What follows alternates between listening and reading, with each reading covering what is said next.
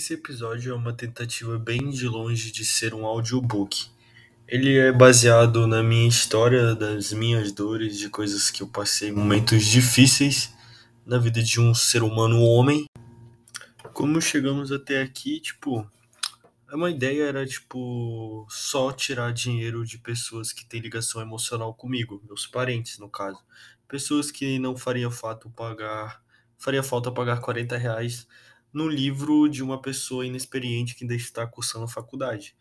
Cara, o segredo, eu vou fazer tipo um, um tutorial para vocês como ganhar dinheiro de pessoas que têm apego emocional em vocês. Você vai fazer um livro, beleza? Como eu não, não eu sou cristão, eu não posso fazer isso. E se você tiver um pouco de criatividade, um pouco de dom para ser um, um, vamos dizer, um escritor, você faça essa ideia. Primeiro tu vai pegar uma história triste da tua vida, qualquer história triste que tu tenha algum aprendizado.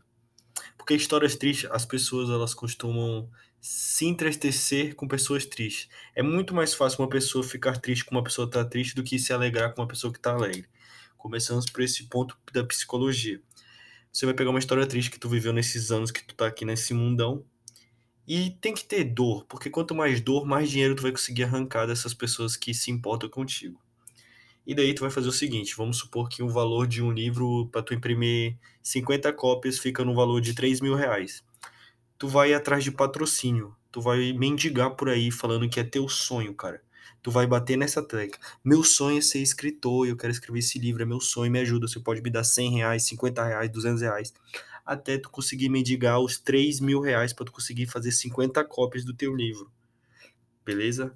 Daí tu bate na tecla que é teu sonho. Tu vai de porta em porta nesses empresários, pô, e pede, fala que é teu sonho, chora se possível, entendeu? E daí ele vai, ah, tá, vou, posso te dar 50 reais. Beleza, pode ser que tu tenha sorte, o cara já, não, mano, pega aqui 3 mil. Ponto. Agora, seja tipo o lobo de Wall Street, mano. Vá a caça, entendeu? Não fica parado no primeiro não que tu receber.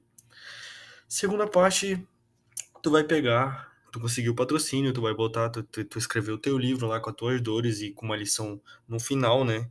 Faz uma capa criativa, faz um, um bagulho bem feitinho. E o livro tem que ser o menor possível, cara. Tipo, 50 páginas no máximo. Tem que ser um livro pequeno que uma pessoa leia, entendeu? Tu, vai, tu usa a tua criatividade. 50 páginas qualquer pessoa escreve, mano. Hoje tem um chat GPT ó. Pega a tua história, mistura, joga no chat GPT e vê o que, que ele te ajuda, entendeu? Tu vai vender as 50 cópias pros teus parentes, pros teus amigos, pros teus colegas de faculdade, pra tua, tua igreja, pra tua colegas de futebol, sei lá, cara.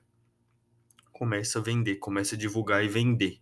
Aceitar pizza, pá, mano, vende vai ser 100% de lucro pelo fato de tu tá apenas tu conseguiu patrocinar os livros e daí tudo que tu conseguir vender é lucro. Então a gente sai de zero reais com apenas o poder de se dedicar a fazer alguma ideia é trabalhar. Tu vai conseguir ter uma boa grana.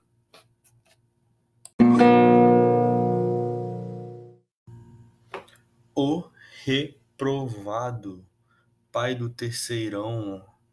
Estamos iniciando aqui o Outbook e começando sempre por uma introdução, cara. Simplesmente eu entrei no terceiro ano sem barba e voltei o Wilson do Náufrago, né?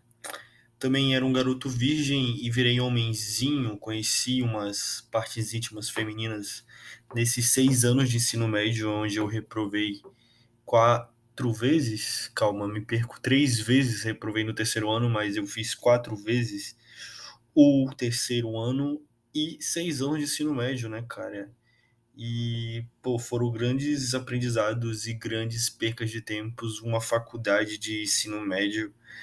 E esse livro é baseado num, na cópia do Peregrino, né? Se tu, tu tem um pouco de cultura, tu sabe que o Peregrino é o livro mais lido depois da Bíblia. É um livro traz uma jornada de O Peregrino e traz muitas reflexões na fé de um irmão cristão. Cara, eu era um guri quando eu entrei no terceiro ano e saí de lá um homenzinho, né? E também era um moleque que nunca tinha tomado nenhum danoninho alcoólico e saí de lá tomando corote. Capítulo 1 Primeira reprovação. Cara, minha primeira reprovação foi numa escola militar. Desde os seis anos de idade eu estudei numa escola militar até meu segundo ano do ensino médio. Se tu fazer as contas e tu for bem em matemática, tu sabe que aí temos 11 anos. Então foi 11 anos sem reprovar, mas sendo um robô. E não é um robô tipo Cristiano Ronaldo, é um robô que tu abaixa a cabeça quando o policial fala contigo. Desde os seis anos de idade eu tinha que colocar o uniforme para dentro, não podia usar pulseira, não podia usar tênis que não seja da cor preta. Eu tinha que ter o cabelo que nem um Dove, um desodorante o Dove Rolon. Minha cabeça desde os seis anos até meus 15 anos aos 16, eu era um milico e tinha que abaixar a cabeça, eu tinha medo. Se eu falasse qualquer coisa, eu tinha que ter preocupação com as minhas notas e com o meu comportamento. Então, cara, naquela, naquela escola, com certeza, o alto índice de depressão era altíssimo. Um dos grandes aprendizados que eu tive ali é que respeita a autoridade mesmo que tu esteja certo. Capítulo 2 aqui realmente é a primeira reprovação aos 16, no auge da adolescência, tu querendo se desvincular dos seus pais e criar sua alta, a sua única e exclusiva identidade, porque você é diferente de todos. Você é o novo Michael Jackson, só que o Michael Jackson que não estrupa as criancinhas, cara. Eu fui para uma escola particular. E lá, cara, os banheiros eram limpos, lá as pessoas tinham iPhone, lá os pais buscavam os filhos na escola e davam dinheiro para comer na cantina. Lá os professores tinham mestrados, lá tinha uma preocupação, lá tinha meninas que tomavam banho, lá tinha palestras anti-bullying, anti, sei lá, que tu não pode ficar magra e ficar com aquela doença que eu esqueci o nome, que tu começa a vomitar e tem distorção, bulimia. Lembrei aqui no, no, no, no mano, não tem roteiro, aqui tá na minha cabeça, beleza? Lá eu quis ser diferente, eu quis ser um cara descolado e reprovei com seis meses por falta, cara. Mas lá eu aprendi a beijar ao, no terceiro ano. Aí, o primeiro terceiro ano que eu reprovei, eu aprendi a beijar. Eu não sabia beijar até o terceiro ano do ensino médio, mas eu aprendi a beijar. Logo mais tarde, depois que eu reprovei, eu conheci uma cabritinha e ela me tirou meu cabaço do meu garotão e reprovado pela primeira vez e também conheci algumas drogas como álcool e fumei cigarro para aprender a andar de skate porque eu achava super descolado e furei a orelhinha não, na verdade não furei a orelha, eu usava pringo de pressão, cara. Qual a lição dessa daí? Tava começando a me afundar.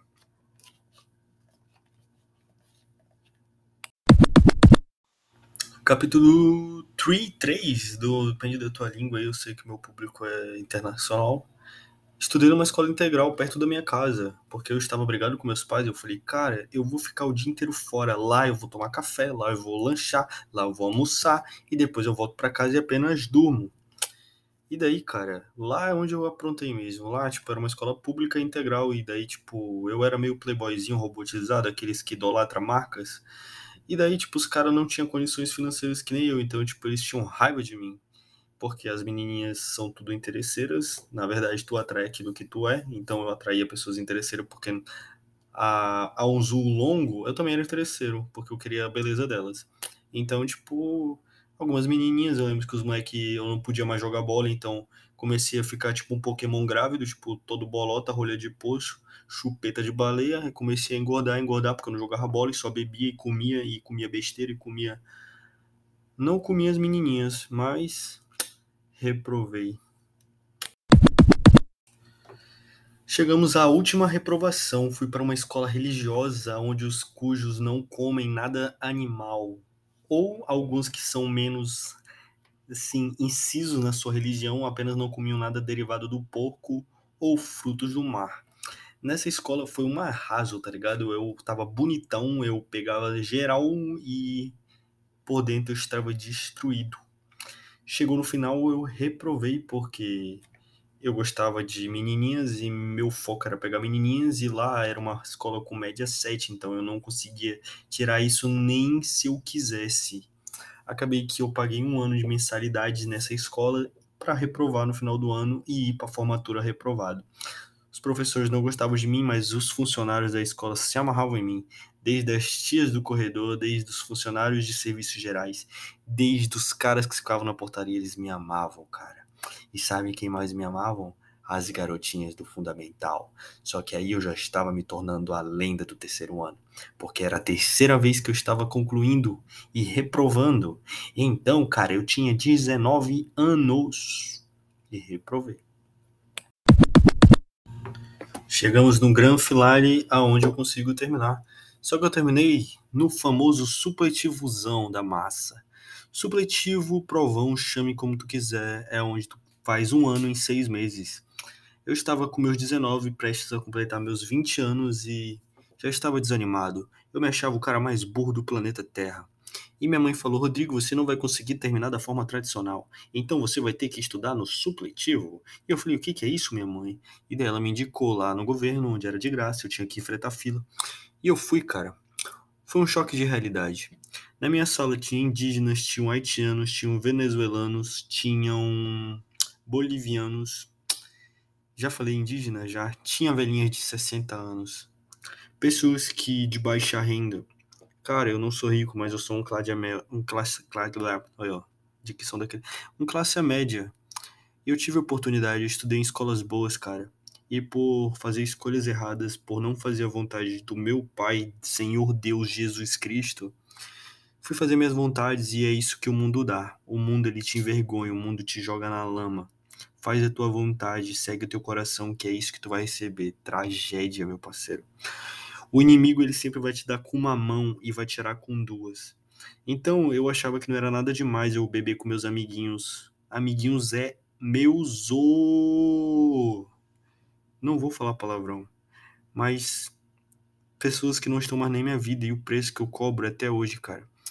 Era para mim terminar meus estudos com 17 anos, acabei que eu terminei com meus 20 anos de idade.